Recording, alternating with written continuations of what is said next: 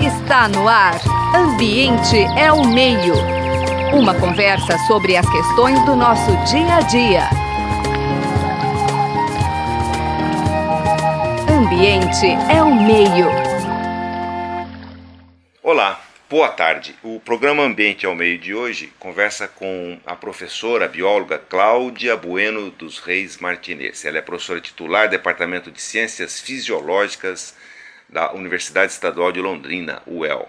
A professora Cláudia coordena na UEL o Laboratório de Ecofisiologia Animal. Boa tarde, professora Cláudia. É, para iniciarmos nossa, nossa prosa ambiental, gostaria que, por favor, falasse um pouco sobre a sua trajetória e formação acadêmica, sua trajetória profissional e experiências na área em que atua. Olá a todos. É um prazer poder participar ah, dessa entrevista e falar um pouco do trabalho que eu venho desenvolvendo aqui na Universidade Estadual de Londrina. É, eu sou bióloga, formada pela Universidade Federal de São Carlos e fiz meu mestrado e meu doutorado na USP em São Paulo. Desde a da minha graduação na iniciação científica, eu venho trabalhado com fisiologia de animais aquáticos, naquela ocasião com peixes, e depois no mestrado e doutorado eu passei a desenvolver alguns trabalhos que envolviam efeitos de contaminantes ambientais na fisiologia de animais aquáticos. No mestrado e doutorado eu trabalhei com é, caranguejo de mangue e a problemática associada a hidrocarbonetos de petróleo. Bem, quando eu vim então para Londrina, comecei a trabalhar aqui na Universidade Estadual de Londrina em 1989. Logo a princípio eu me inseri num projeto, que era o chamado projeto é, Aspectos da Fauna e da Flora da Bacia do Rio Tibagi, que era um projeto que visava o levantamento, né, é, da fauna e da flora e as condições desse, dessa bacia. Eu me envolvi então nesse projeto buscando avaliar os efeitos dos agrotóxicos que eram utilizados então na ocasião para os peixes. Né? Então, desde então, eu comecei a trabalhar com um modelo biológico com o qual venho trabalhando até hoje, que é o, o curimba, né? ou curimbatá, que é o Proquilodes lineatus, e naquela ocasião eu trabalhei com o azodrim, é, que era um, um, inseticida bastante utilizado na época, e a trifluralina. Né? E a partir de então eu venho é, buscando avaliar o efeito de agrotóxicos em peixes, focando sempre nas espécies nativas de peixes. Então, nós desenvolvemos alguns trabalhos com glifosato e os herbicidas à base de glifosato. Foram trabalhos bastante pioneiros na ocasião, né, quando a gente começou a trabalhar e as nossas publicações com esses herbicidas, logo que é, eles começaram a ser utilizados.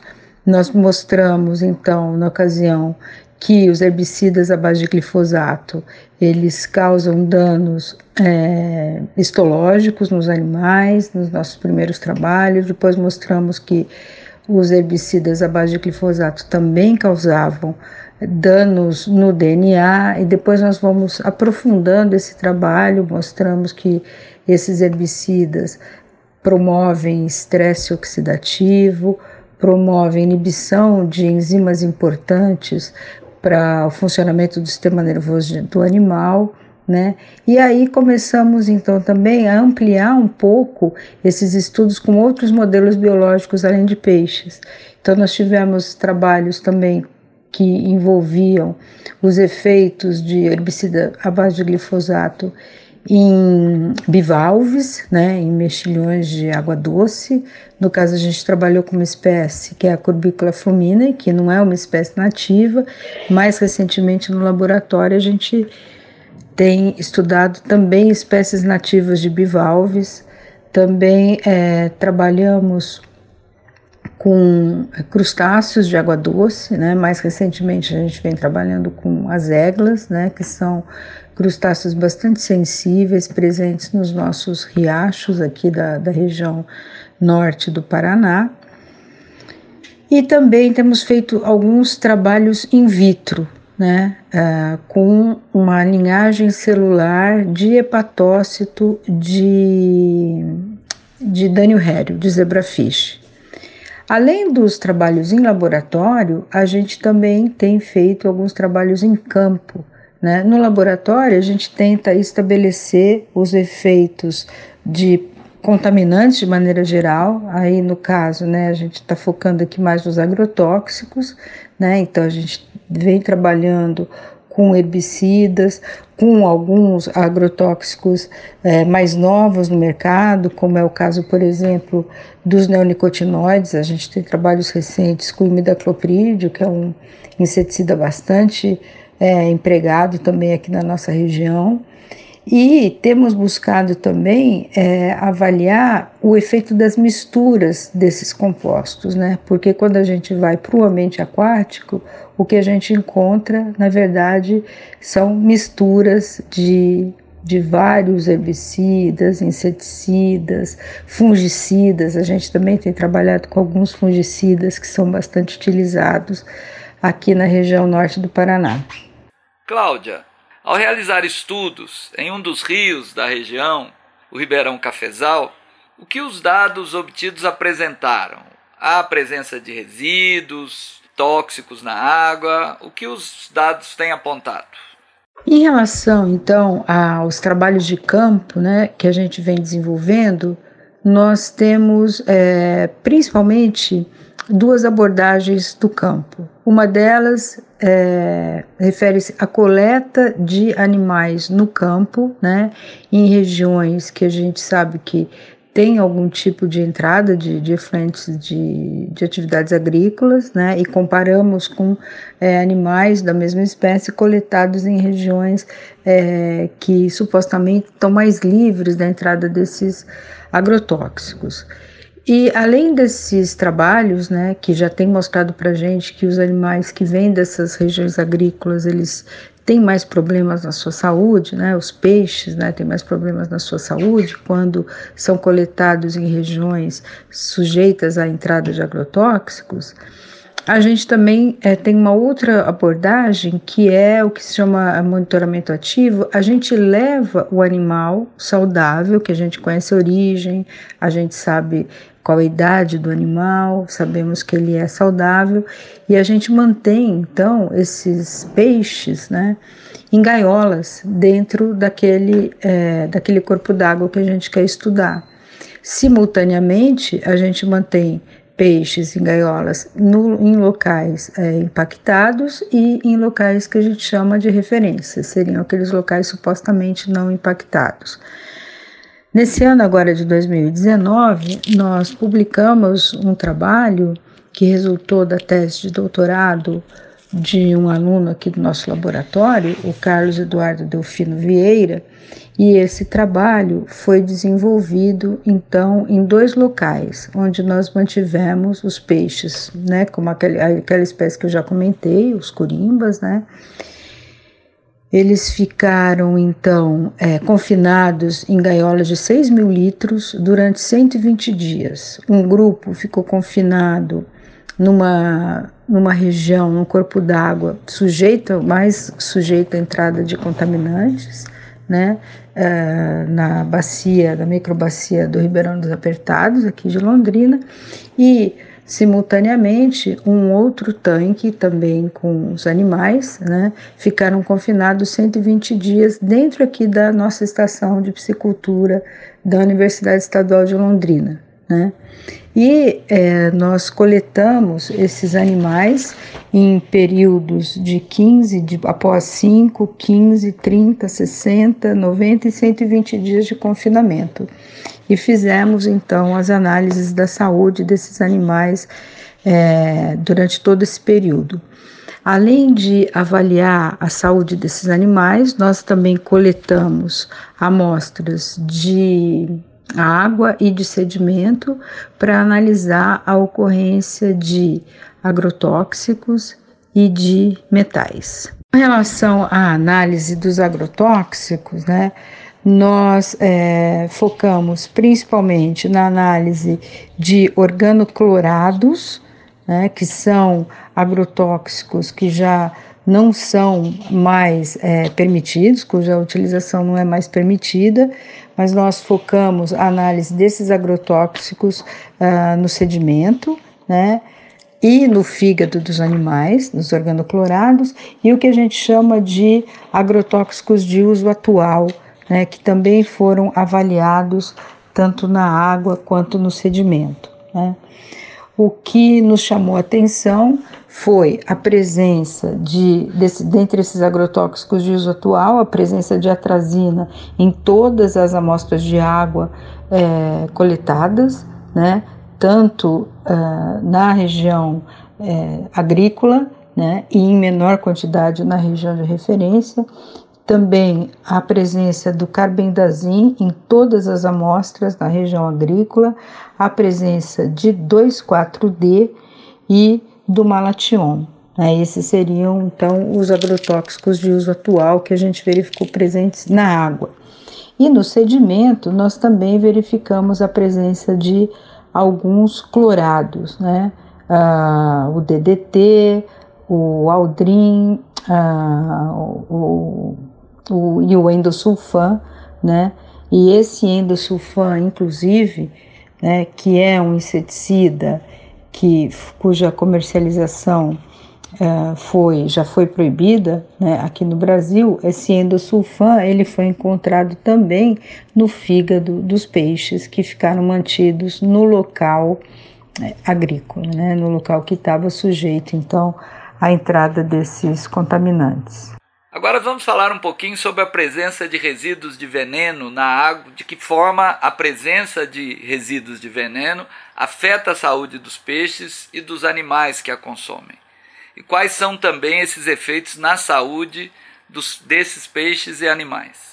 Então, nós fizemos uma análise de uma bateria que a gente chama de biomarcadores, então, análises em vários níveis, né, desde análise no DNA até análise de comportamento desses animais, e verificamos então que os animais confinados no, na área agrícola, quando comparado com os animais confinados na região de referência, apresentaram uma série de alterações né, é, de uma forma mais expressiva em maior quantidade. Então, danos no DNA, danos oxidativos, né, que resultaram então em lesões hepáticas, alterações metabólicas que resultam diretamente né, na interferência da, da capacidade de crescimento desses animais, né, e por fim alterações comportamentais que é, acabam interferindo diretamente na capacidade desse animal de se alimentar, desse animal é, se proteger do predador, desse animal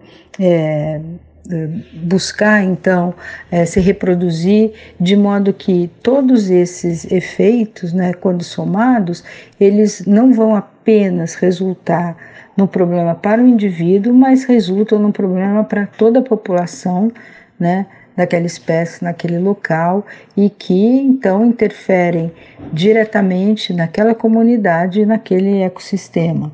Então, são questões bastante relevantes e bastante preocupantes. Muitas vezes a gente não observa a mortalidade do animal, mas aquele animal ele está doente, né?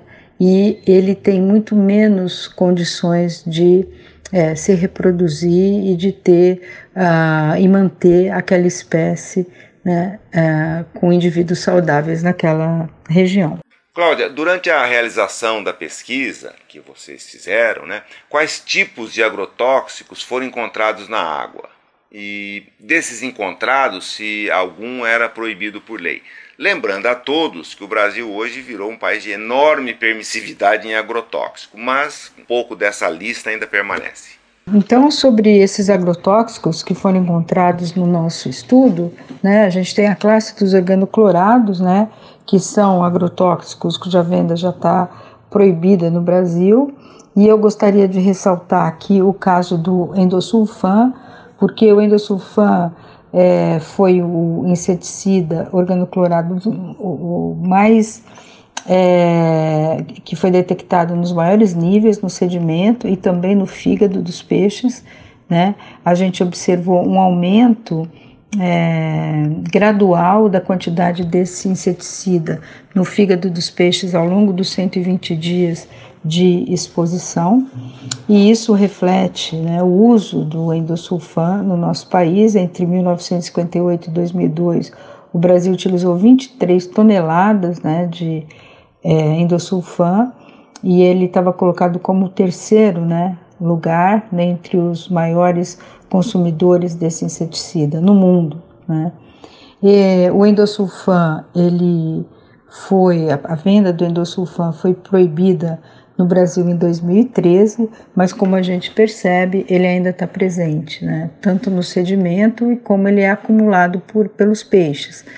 Importante ressaltar que a gente estuda um animal que se alimenta também de sedimento, de detritos presentes no sedimento. Então, é um animal que tende a acumular mais o que está presente nesse sedimento, né? E por isso a gente tem interesse é, em particular nessa, nessa espécie, porque além de é, poder é, acumular o que está presente na coluna d'água, ela também pode acumular essa espécie, né, o Proquilodes lineatus, também pode acumular o que está presente em outro compartimento importante do ambiente aquático, que é o sedimento. Né. Bom, quais são os malefícios no caso do endosulfan? Né? Além de, de induzir genotoxicidade, ou seja, causa danos do DNA, além de induzir estresse oxidativo, né, e poder levar então a lesão em órgãos, como a gente verificou no fígado desses animais, o endosulfan é conhecido como um desregulador endócrino. Ele afeta o eixo reprodutivo, reduz o desenvolvimento e maturação de espermatozoides e a produção e armazenamento da vitelogenina, né? Então ele vai interferir em várias, é, de várias formas na saúde do animal e pode então levar a problemas para a sobrevivência daquela população. Tá? Professora, fale agora um pouco sobre o endosulfan. É, ele teve a venda proibida no Brasil em 2013. Também o, o DDT, que é um inseticida proibido desde 1985, mas continua aparecendo né, nas análises feitas nas águas. Por que esses agrotóxicos são tão maléficos? Além do endosulfan, como eu já havia comentado anteriormente, nós observamos, né, detectamos a presença de alguns organoclorados que já estão proibidos há vários anos no Brasil, como é o caso do DDT, né, no sedimento e também no tecido desses animais. É que o que aconteceu nesse caso, nosso trabalho, né, é que, esse trabalho, cabe ressaltar aqui, eu acho que eu não comentei com vocês, que esses peixes, né, foram confinados nesse, nesse local no ano de 2017 né? E esse trabalho saiu publicado agora, né, no ano de 2019. Então, no ano de 2017, a gente verificou então a presença desses organoclorados no sedimento e uh, a presença é, majoritária dentre eles do endosulfan, inclusive no fígado dos animais. Ô Cláudia, dessa questão toda de agrotóxicos utilizados e analisados, daqueles usados atualmente, são números, né, mais de 30, quais foram efetivamente encontrados no, no Ribeirão? Como eu já disse também, dentre os agrotóxicos de uso atual, ou seja, que não inclui então a classe dos organoclorados, os, os que foram mais relevantes que a gente encontrou na água foi então a atrazina, que estava presente em todas as amostras de água superficial, inclusive nos pontos é, supostamente mais é, livres, vamos dizer assim, da entrada de contaminantes, o carbendazim, que é um fungicida também bastante encontrado. Esses dois eles se destacam. E além deles nós também detectamos a presença do fipronil, né, que é uma classe que tem sido muito utilizada de inseticida, e o malation, que é um organo fosforado que aqui na nossa região ele tem sido amplamente utilizado né, para controle do Aedes aegypti. Né? O malation é o, é o inseticida que está presente no fumacê, né? E ele também foi encontrado na água desses locais que nós estudamos. Professora Cláudia, foi feita uma pesquisa com a lactação de fêmeas de ratos que receberam água com glicosato, famoso glicosato, mesmo abaixo dos limites permitidos por lei. Ao analisar a saúde dos filhotes dessas cobaias, o que os dados da pesquisa permitem concluir? Bem, essa questão sobre a pesquisa com lactação de fêmeas de ratos, né, que foram é, que receberam água com glifosato abaixo dos limites permitidos por lei, né? Aí é, me foi perguntado o que, que acontecia, o que, que aconteceu com a saúde do, dos, dos filhotes, né, dessas fêmeas, né? Então, esse trabalho não foi um trabalho realizado aqui no nosso laboratório, né? Eu conheço muito pouco, na verdade, né, desse trabalho. Ele foi realizado em outra universidade aqui da, do, do, do estado do Paraná, mas é um trabalho bastante relevante que mostra, né, que a, os herbicidas à base de glifosato que causam intolerância à glicose, baixa sensibilidade à insulina, mostrando uma predisposição ao diabetes, né? Mas o que eu gostaria de comentar aqui é que uh, me foi questionado que os animais receberam água com glifosato abaixo dos limites permitidos por lei. Vale a pena aqui é, uma ressalva de que no nosso país a, a concentração de glifosato né, que é permitida na, na água potável é uma concentração extremamente alta se a gente comparar com a concentração que é permitida na União Europeia. Então, no Brasil, a concentração permitida de glifosato na água potável, veja, na água potável é de é de 500 microgramas por litro, enquanto que na União Europeia a concentração permitida de glifosato na água potável é de 0,1 microgramas por litro ou seja, de 500 microgramas por litro, que é a nossa legislação, ah, na União Europeia é 0,1, ou seja, a gente tem uma, uma legislação né, é, que permite um valor 5 mil vezes maior de glifosato na água potável.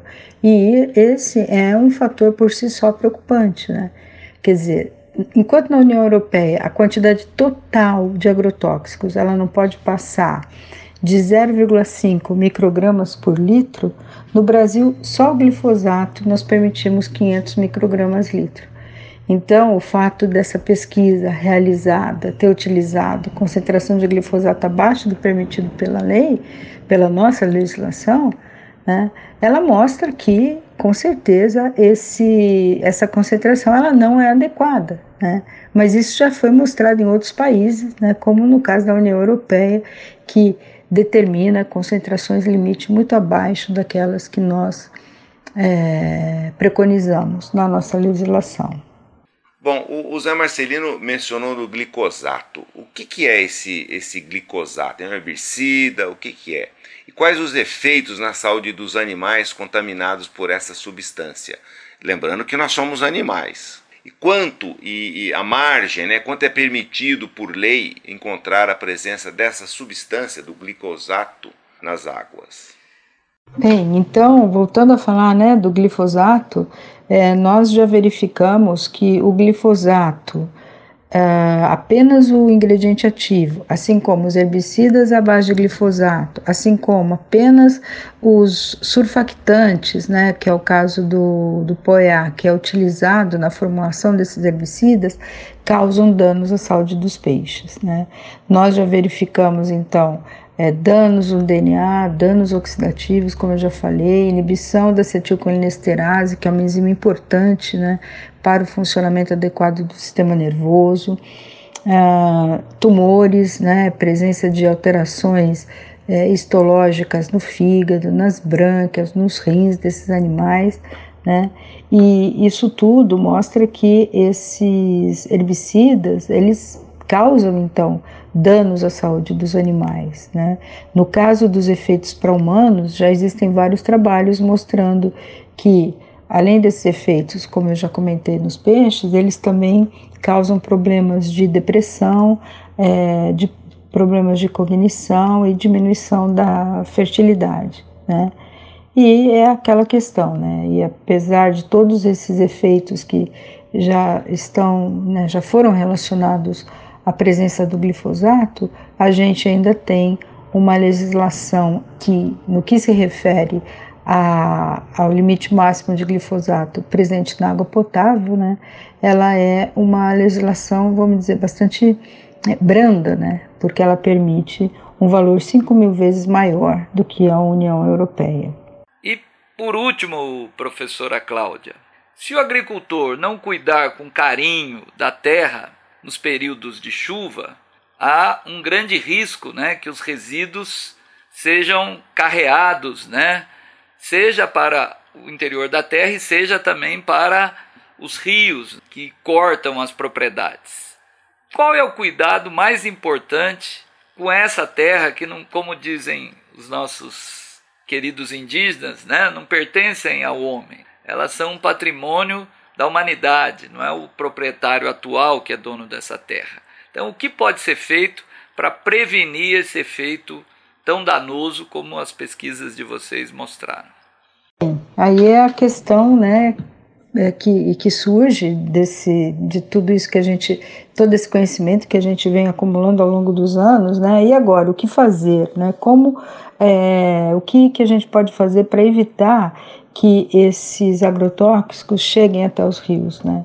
Então, eu acho que uma questão fundamental é, é fazer o uso né, desses é, agrotóxicos de uma forma né, muito mais cuidadosa, né, de uma forma muito mais parcimoniosa, né, porque nós usamos muito agrotóxico. Né? Então, nos últimos anos, enquanto o nosso nossa produção agrícola aumentou em torno de 70%, a gente sabe que o uso de agrotóxico aumentou algo em torno de 700%, ou seja, a gente tem utilizado muito agrotóxico e cada vez mais agrotóxico. Então, acho que o primeiro ponto que deve ser é, a primeira medida que deve ser tomada é diminuir a venda desses agrotóxicos, diminuir o seu uso, né? Além disso, existem algumas, alguns ah, sistemas que podem né, é, diminuir o escoamento superficial dos, dos agrotóxicos, evitando né, que eles cheguem no, nos corpos d'água. Né? Então, uma forma de se é, diminuir esse escoamento seria a construção de barreiras, né, como terraços e curva de nível, que diminui a velocidade da água, é, o deslocamento da água da chuva, né, faz com que ela fique represada entre essas barreiras e ela vai se infiltrar lentamente na terra. Né, e esse processo, então, até ela sofrer esse processo de lixiviação, ela pode chegar ao rio passando por um processo de filtragem e chega com uma menor quantidade de agrotóxicos. Né? Outra alternativa também né, seria não deixar o solo descoberto, né, mesmo na entre safra. Ou seja, existem formas né, de, com o manejo correto da terra, né, formas para minimizar a contaminação dos rios pelos agrotóxicos. Né?